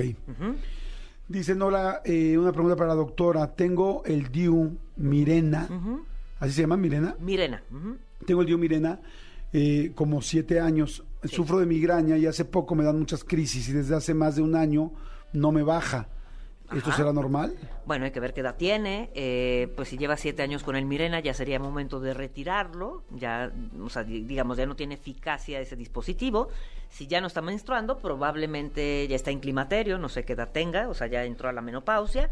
El Diu Mirena de por sí hace que los sangrados sean mínimos, por eso es tan utilizado. ¿no? Porque las mujeres al utilizar este método, anticonceptivo ya dejan de menstruar o menstruan muy poco. Entonces eso pues, Sí, es una es, ventaja. es una ventaja, pero probablemente haya dejado de menstruar porque ya entró en menopausia. Pero se tiene que ir al ginecólogo que le, o a la ginecóloga que le quiten el dispositivo. Ok, tengo una pregunta preciosa, lindísima. Cuéntame. Soy niño. Me llamo Lenin. Y mire qué padre que esté escuchando el programa y que pueda sacar su pregunta al aire, ¿no? Que normalmente hasta ahora los niños están en la escuela, pero Sí, mira qué sí. lindo que ocurrió la pregunta, la, la oportunidad. Dice, soy Lenin, soy niño. ¿Qué hago si tengo novia, pero siento que me gustan los hombres? Bueno, probablemente sienta atracción hacia ambos. Hay que ver eh, qué edad tiene Lenin, ¿no? Si está en la pubertad, si está ya en la adolescencia. Normalmente durante, en, este, eh, en esta época de la vida, en la adolescencia ya se consolida la, la orientación sexual, ¿no? Entonces, bueno, puede, O puede sea, que se- tenga... ¿cuándo puedes saber ya si tu orientación es homosexual o es heterosexual? Pues a los 18 ya se consolida. La mayoría de las veces que no se consolida es porque hay mucha represión social y entonces no la quieren manifestar o se sienten, digamos, como encerrados en un closet, ¿no? Pero a esas alturas de la vida ya, ya tenemos claro hacia, hacia qué nos, nos sentimos atraídos. Entonces a lo mejor se siente atraído hacia los dos. Aquí la, la sugerencia sería Y que se decirle que es tranquilice, completamente que es completamente esperable, exactamente. Podemos tener distintas orientaciones y, y bueno, pues la irá descubriendo conforme avance el tiempo. Ok. Preguntan, dicen, hola, ¿es cierto que los métodos anticonceptivos hormonales nos quitan las ganas de tener sexo? Es una gran paradoja, pero sí, a menos de que sean, eh, depende de la sustancia, de- depende de la hormona que se utilice, porque hay muchas alternativas hormonales, pero los eh, hormonales en microdosis no interfieren tanto ni en el deseo sexual ni en la lubricación vaginal. Los que son dosis mayores sí pueden interferir, ¿no? Sobre todo los, eh, digamos, los anticonceptivos inyectados de depósito, los que se ponen cada tres meses, cada mes son dosis mayores de hormona y que sí interfieren tanto con el deseo como con la lubricación vaginal. Oye, aquí hay una pregunta que no sé si es larguísima la respuesta, pero van dos personas que la hacen. ¿Cómo podemos satisfacer el punto G a nuestro hombre? Bueno, los hombres no tienen punto G, a lo mejor se han de estar refiriendo Ah, a la zona P. prostática. ¿No? Entonces, bueno, para estimular la próstata masculina se necesita hacer un tacto rectal, necesariamente. ¿No? O sea, si estimulo el periné con un dedo, por ejemplo, el perineo, que es la zona que hay entre el esfínter anal y las bolsas escrotales, ¿no? Ese es el perineo. ¿Cómo, cómo se le dice? El niés. El niés. Ya sabía yo que iban a decir algo Es así. que para que la gente ubique Claro, ese- claro. esa parte. Entre los testículos y el esfínter anal. Pero así le dicen en el Sí, serpentario, no crees que somos sí. nosotros. No, no, no, no, no, yo sé que es ese. Ahí hay muchas terminaciones este, nerviosas, Hay ¿no? muchas terminaciones Sí. nerviosas, Se siente por muy- supuesto, se Sí. siente muy rico, es muy placentero, Sí. pero para estimular la próstata sí se necesita tacto, tacto rectal. O Pues, estimulación rectal a través de ¿Hay alguna eh, forma especial, el dedo hacia arriba, el dedo hacia abajo, el dedo hacia un lado, hacia el otro? El dedo, la, la yema del dedo viendo hacia los testículos, para que nos entendamos. Mm, mm, ¿Así? Hacia los testículos. La uña hacia el esfínter anal. A ver, y la soy yema- los la, espacios. la uña para las pompas. Exacto. La uña para... Ah, o sea, ya cuando lo metes. Ajá. Pa- ¿Sí? Insertando el dedo. Ah, o sea, insertando ah, el ah, dedo. es que yo me lo estaba imaginando el recto. afuera. No, no, te digo que para estimular la próstata hay que insertar el dedo en el recto. Una vez que entra el dedo en el recto del hombre, Ajá, tienes es que- la uña hacia las pompis, Las- hacia atrás. la uña hacia las pompis y la yema del dedo Hacia el pene. hacia el pene y masajeando esa zona. Ahí es donde tocas la próstata. Ok, porque la mayoría de las mujeres pensarían así. No, no, no, no. No es así. eh, no, no, no es hacia arriba. No, no, te estoy diciendo. no, no, no te estoy preguntando. Es difícil de escribir, es difícil de escribir en la radio. Pero sí, haciendo tacto rectal, insertando prácticamente todo el dedo índice. Preferiblemente recórtense las uñas porque pueden lastimar esa zona. Y con la yema del dedo tocando hacia los testículos para que nos entendamos. Ok, pero está muy interesante porque lo acabas de decir de una manera muy fácil de entender, aún en radio. Y sí, creo que hay muchas dudas porque eso es algo, no que sea muy nuevo, pero sí que Sí, mucha sí. gente está empezando a, a conocer. Claro, claro, claro. Entonces, pues sí, hasta un tacto rectal se tiene que hacer despacito, con lubricación, con amor. ¿Eh? Na- nada de insertar el dedo abru- abruptamente en el, en el Y recto. si no vas a ver a tu güey correr y va a salir y adiós. Eh, sí, se puede braticardizar, creo que lo platicamos alguna vez. O sea, una Sí. inserción brusca del, de un dedo de un objeto en el ano recto puede causar disminución de la frecuencia cardíaca y en algunos casos que la persona se desmaye y puede pasar a mayores. ¿Ah, Entonces, sí? Hay que hacer muy despacito. Sí, esa no es la muerte chiquita, ¿eh? No, esa muerte esa ser. no es. La muerte chiquita es la que están buscando. Esa es la muerte grandota. Exactamente. Dice, hola, perdón, es que mi jefe estaba aquí a mi lado y no podía escribir. Ah, Ah, es que vuelvo. Y gané en mayo del año pasado, pero no se preocupen, no, no. Ah, no, me está preguntando otra cosa. Aquí hay una muy buena también, amigo. Adelante, amigo. Dice, dice, eh, por favor, por favor, no digan mi nombre, no te preocupes. No te Dice- preocupes, Laura. Exacto. Dice, ¿qué edad, es la, Bueno. ¿qué edad es la ideal para comenzar a tener relaciones sexuales? Uy, bueno, eso es bastante variable, eso depende de cada persona, depende de los valores, los principios de cada quien, el temperamento erótico, pero en términos eh, generales, digo, cuando ya estamos con cierta maduración física y emocional, pues es alrededor de los 17, 18, 19 años, ¿no? Entonces, eh, digamos que es la edad promedio en la que pues muchas parejas inician su vida sexual, por lo pronto la autoerotización comienza desde mucho tiempo antes, ¿no? El hecho de que toquemos nuestro cuerpo en búsqueda de sensaciones placenteras ocurre desde la niñez y mucho más erotizado en la pubertad, ¿no? Pero bueno, antes de los 20 años, digamos que entre los 16, 17 y los 20 años podría ser un buen momento, pero depende, insisto, de cada quien. Hay personas que dicen, pues voy a iniciar mi vida sexual hasta que me case, ¿no? Y si me caso a los 35, esa edad va a ser. Y hay personas que, eh, en cambio, dicen, quiero explorar mi sexualidad en pareja desde Para hace mucho si me tiempo. caso, claro. Exactamente, entonces puede ser desde antes. Dice Anónimo, por favor, Jordi, tengo 35 años y quiero saber por qué no puedo tener encuentros sexuales buenos. Cuando estoy teniendo sexo me vengo rápido y me cuesta volver a tener erección o tardo mucho. Y a veces mi pareja de 25 la dejo insatisfecha. Quiero saber si debo tomarme algo o qué puedo hacer para tener varias relaciones seguidas el mismo día.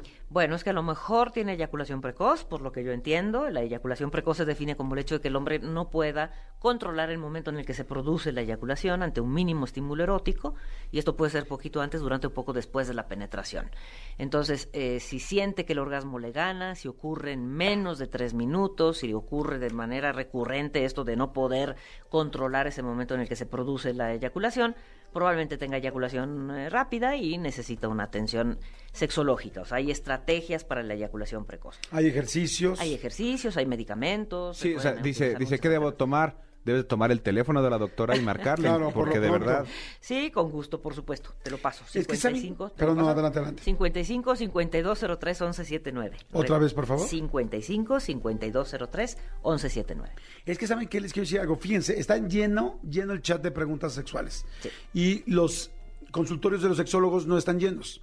O sea, es algo muy extraño, no extraño, tiene mucha lógica, especialmente en México y en América Latina, Sí. bueno, sobre todo en México, nos han hecho pensar mucho en la culpabilidad del sexo y no verlo como algo natural y algo normal que Como todos... parte de la salud. Como de parte de la persona, salud, ¿no? o sea, el sexo es igual que dormir, igual que comer, igual que ir al baño, o sea, es una necesidad biológica. Así es, así y es. este y lamentablemente crecimos con tanta culpa que nos da pena. Sí. Pero si tú tienes problemas en el estómago, vas con un gastro. Si tú tienes problemas eh, Oftalmológicos, vas con, un oftalmólogo. oftalmólogo.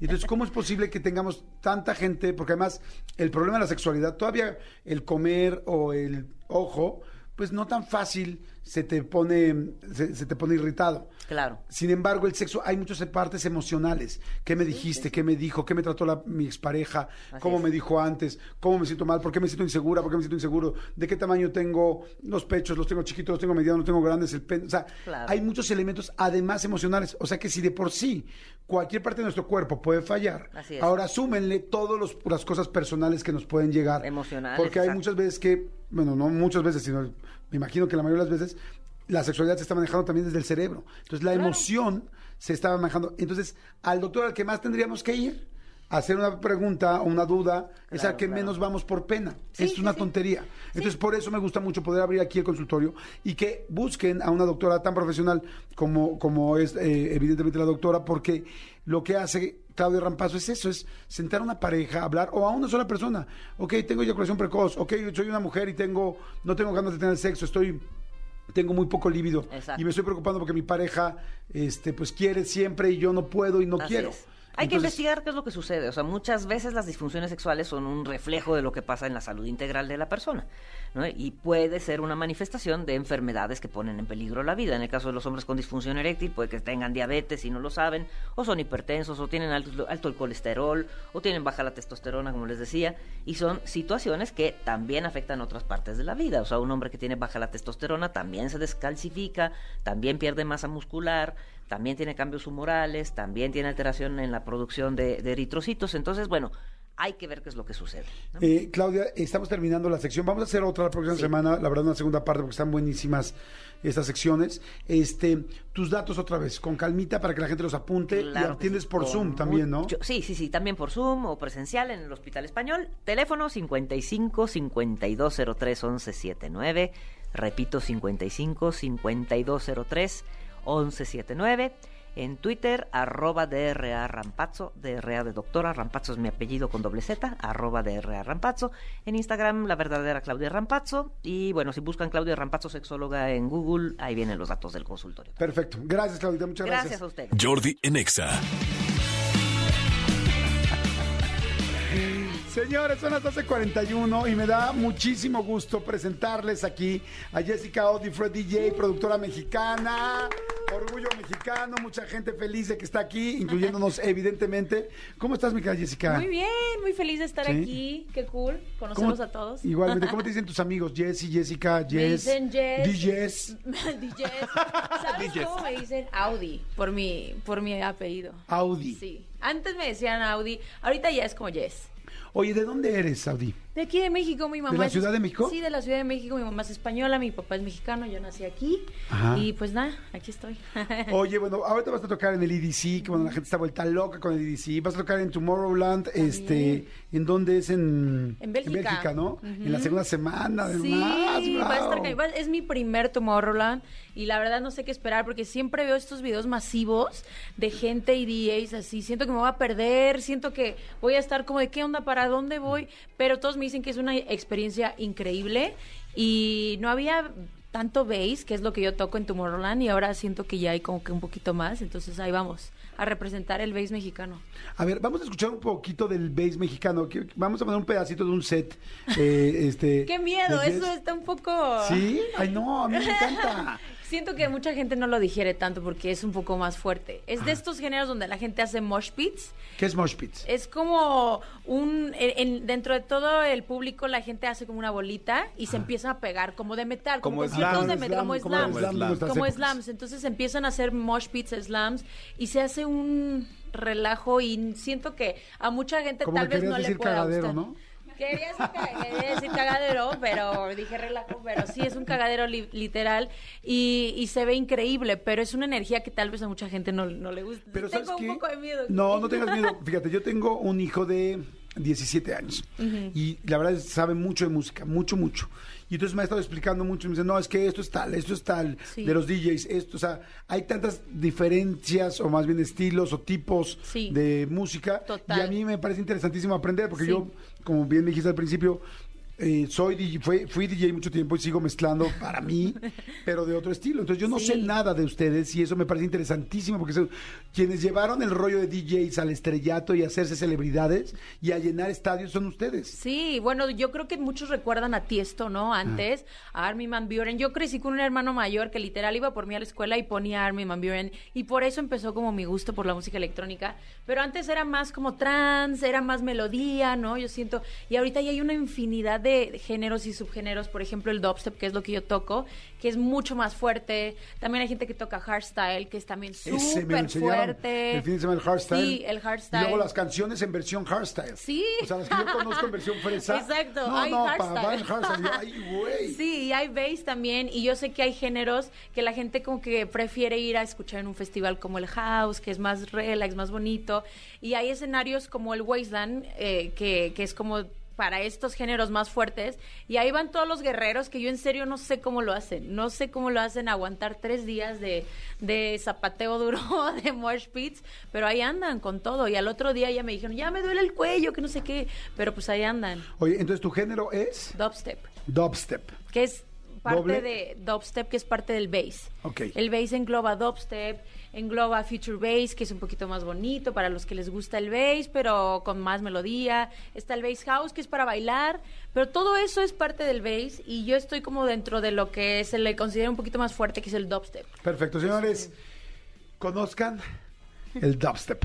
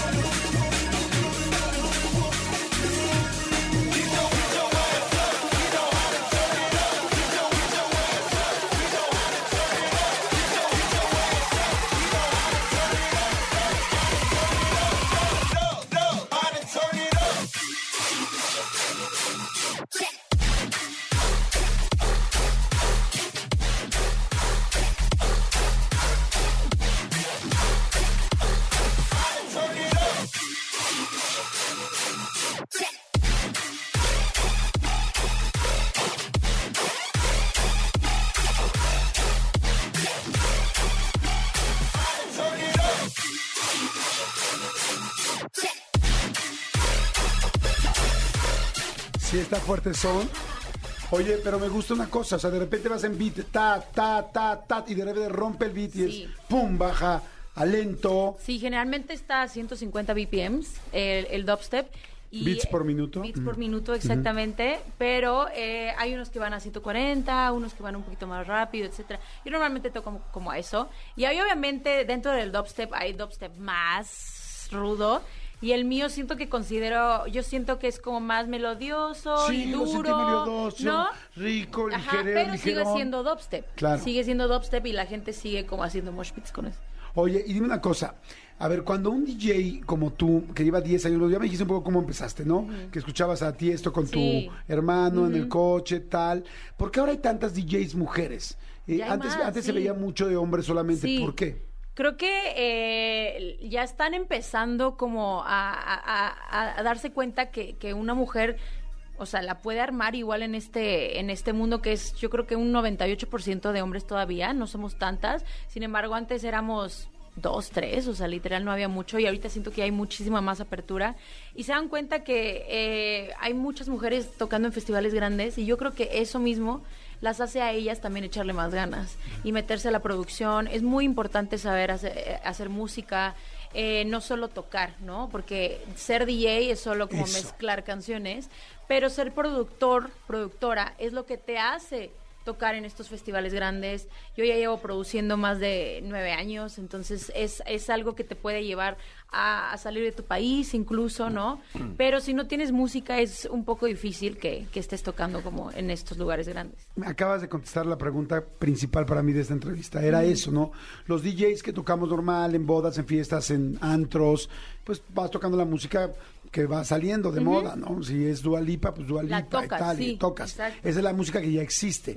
Pero entonces, en tu caso, y los DJs que son famosos y celebridades y que todo el mundo va a ver, tocan Sus solo sus canciones. No solo sus canciones, hay, hay DJs que sí prefieren hacer un set solo de, de canciones originales, pero eh, hay muchos otros que ponemos nuestras canciones y también ponemos canciones de otros, de otros productores. Yo en mi caso, por ejemplo, pongo muchas canciones de los artistas de mi disquera, porque yo tengo una disquera, y, y son todos mexas, y entonces me encanta salir a tocar fuera del país y poner canciones mexas, no solo mías también. Entonces, estar poniendo como, no sé, en Tomorrowland canciones de, de un morrito que produce a los 16 años, es increíble, ¿no? Y que aparte salió en mi disquera. Entonces, tú decides cómo haces tu set. Yo, yo sé que muchos artistas grandes solo tocan sus canciones, Ok. pero eh, eso varía, depende de, de tus gustos. Ok, y está bien visto que pues está tienes- bien. o sea, ok, ya tocó dos suyas, ahora está tocando dos que todos conocemos y nos gustan Exacto, de otro, y el exactamente. asunto es cuál mezcla, cómo mezcla una con la otra y cómo me va a llevar a ese Exactamente. éxtasis de wow, puso exactamente. esta después de esta. Claro, o sea, todos siento que van a ver a algún artista por una rola de él, ¿no? Pero está cool también de repente saber que mezcla de otras personas y que pone, no sé, algún hit de otro artista y como que la gente no se lo espera. Sabes que lo acabo de entender. Entonces ahora no te lo, ahora entiendo por qué un DJ es verdaderamente un gran artista, porque es, oye, este Van Buren o tal hizo tal canción, Sí. o en este caso Jessica Odifred hizo tal, tal, no sé si canción. Colabora- colaboración Ah, también. Pero tener- dices canción, Sí, dices canción, tema, dices, sí. hizo tal canción que puta, es un madrazo y a la gente le encanta y va a esperar a que suene ese pedazo. Van a ese set a escuchar esa canción de ese artista y a escuchar esa línea de canciones, ¿no? Que lo hace como su estilo propio, ¿no? Tal vez la gente eh, que me va a escuchar a mí va a escuchar lo, mis canciones, pero también mi manera de mezclar, Claro. que es muy diferente a la manera de mezclar de alguien más de, de upstep, por ejemplo, ¿no? O de hardstyle incluso. Entonces es, es mucho dependen, dependiendo del estilo de cada artista. Eso te iba a preguntar. En los DJs tradicionales de los que estoy hablando, que yo conozco más, hacíamos cosas como tener tres tornamesas o cuatro y estar metiendo la primera la canción, o sea, esos Sí. mashups que Claro, ahora claro, se llaman claro. mashups. Entonces, un pedacito de una, una de la otra, una de la otra, una de la otra y mezclarlas y que no se nos saliera el tiempo, el beat y que fuera todo exactito y que no saltara, saltara el ritmo. Ajá. Este, ¿Ustedes siguen haciendo muchas cosas allá arriba o realmente están nada más una canción, otra canción y bailando en medio? Porque yo que no sé, los veo arriba así como moviendo Y no las manos. sabes qué y no pasa sé si ahí, en serio ¿no? En el- se están moviendo muchas Claro. cosas o no. Hay muchos artistas que sí, por ejemplo, los artistas de techno no hacen gran cosa porque eh, a ellos les gusta esa línea de mezclar como muy elegante, ¿no? Un track y se esperan y llega el otro. Yo, por ejemplo, soy súper dinámica y yo necesito cuatro CD players porque hago mashups en vivo. Entonces, mientras está sonando esta canción, tengo dos otras más y estoy haciendo la mezcla con la otra y hago efectos y hago este doubles, que doubles significa poner dos canciones al mismo tiempo y estar haciendo efectos también. O sea, yo soy muy dinámica y, y mezclo canciones rapidísimo, pero porque a mí me gusta ese estilo y quiero que la gente esté entretenida y yo también me siento entretenida en vez de esperar a que pase cuatro minutos de una canción y poner la que sigue, ¿no? Entonces lo trato de hacer como muy, muy dinámico, pero eso soy yo. Hay, hay gente que tal vez no le gusta tanto o que se, es como que no es más tranqui y prefiere como que un set un poquito más limpio, sin tantos efectos, ¿no? O sea, depende de cada artista. Wow. Oye, y este, y con la gente que prefiere uno más limpio y se espera así los tres o cuatro minutos para mezclar la siguiente canción, ya sea de otra persona o de su producción, este, tienes también que aprender a hacer show en el escenario, porque de repente digo, güey, es el auditorio, bueno, no, no sé, el, el autódromo, Autódromo, Rodríguez, sí. o el Foro Sol, y de repente ves una, una persona con unas tornamesas enfrente solita y van a pasar cuatro minutos dentro de una canción y entonces, ¿qué haces? Eso es justo el arte de tocar como tecno y estos y estos géneros un poquito más underground que tienes que entretener a la gente con, con una selección de, de música muy buena que lleva que lleva una historia que haces una historia contando literal de un track a otro estás contando una historia entonces la gente aunque no hagas tantos efectos está clavadísima con el viaje musical entonces tienes que tener una selección de, de canciones muy buena para que la gente se quede dos o tres horas que duran los sets de un solo artista de techno y tenerlos entretenidos, ¿no? Entonces tienes que tener una selección musical muy buena y saber mezclar muy bien, aunque sea muy lento, para tener la atención de la gente. Oye, ¿y tú ya llevas tu lista de cómo vas a ir una tras otra? O sea, ¿ya llevas un set list? ¿O, o, o vas, Yo vas no, sintiendo? yo, yo estoy medio, yo soy una, no sé, soy muy extraña para eso porque por más que intenté hacer una carpeta con canciones que quiero tocar, si de repente meto una y siento que no fluí, me voy a otra carpeta, entonces siempre trae un cagadero. O sea, yo sí hago mucho freestyle, sí hago mucho como de, sí sé más o menos qué quiero tocar, obviamente mis canciones, las mías, sé que las tengo que poner sí o sí, pero ya de ahí me, me voy, fluyo y... ¿Cuál es tu canción bueno. más famosa que ahorita bajemos todos en Spotify? Ahorita creo Tu que producción más famosa. creo que Rise, que es una colaboración con Excision. Excision, R-A-I-S-E. ajá. Esa canción es una colaboración con, Excision, que es un DJ de Canadá, que es el exponente más grande mundial de dubstep. Así, no hay más. Y tengo una collab con él, entonces eso a mí me, me saca de onda, pero estoy muy feliz. Ok, aquí Raise Your Glass, ¿no? No, Rise. Está. Jessica Audifred. Sí, aquí está sonando Ah, ya. si a ver, quieres- ponla, porfa. si. Oye, qué padre. Oye, ¿me invitas a verte tocar? Vamos, EDC? sí. No me mete, lo juro que yo calladito atrás, con todo el respeto del mundo. Estaría increíble que, que pudieras conocer esta parte Quiero, de, quiero de bass, que en serio la gente es tan loca. Yo en serio pienso que, que el, que el público del bass es uno de los públicos más locos y más, eh, eh, eh, pues no sé, que te siguen, no importa qué. Ajá. Son muy leales. Súper fieles, leales. Son muy fieles, muy leales. Y lo que sea que, ellos, que hagas, ellos te van a seguir y te van a apoyar. ¿Qué día vas a estar en el EDC? Voy a estar dos días. Voy a tener un solo set, que es mi set en solitario. El viernes en Secret Grounds, con unos visuales tremendos, porque ese stage es justo. ¿Viernes qué? El viernes 24. Voy O a sea, estar a ¿es las este? 8. Este. Ya Ok. este fin de sí, sí.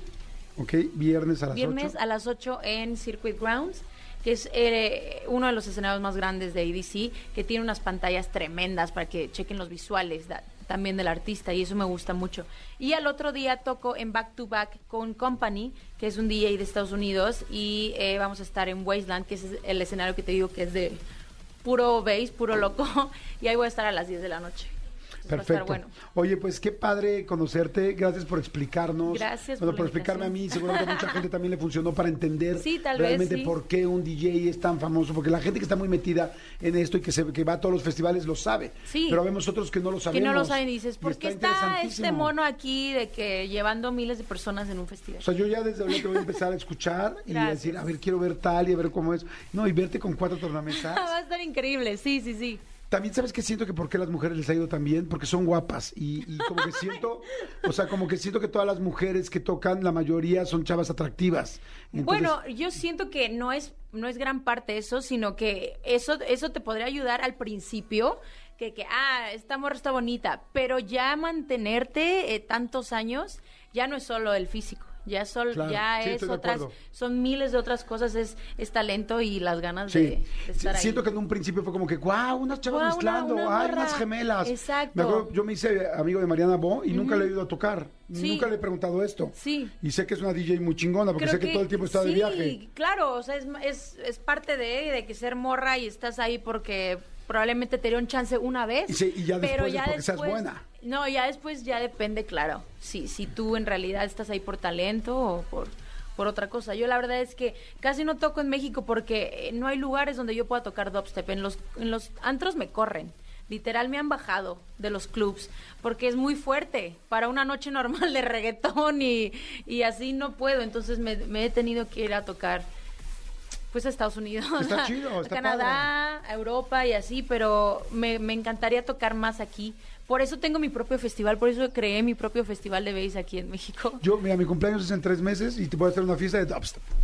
De hecho, ay, no, mi festival es en junio, estaría cool que fueras, porque eso ya es directamente de bass. Órale. Ya va toda la gente locochona No, no, de mi chavito, mi hijo se vuelve loco. O sea, ahorita que Sí, estaría súper cool que fueras, Le voy a mandar esto.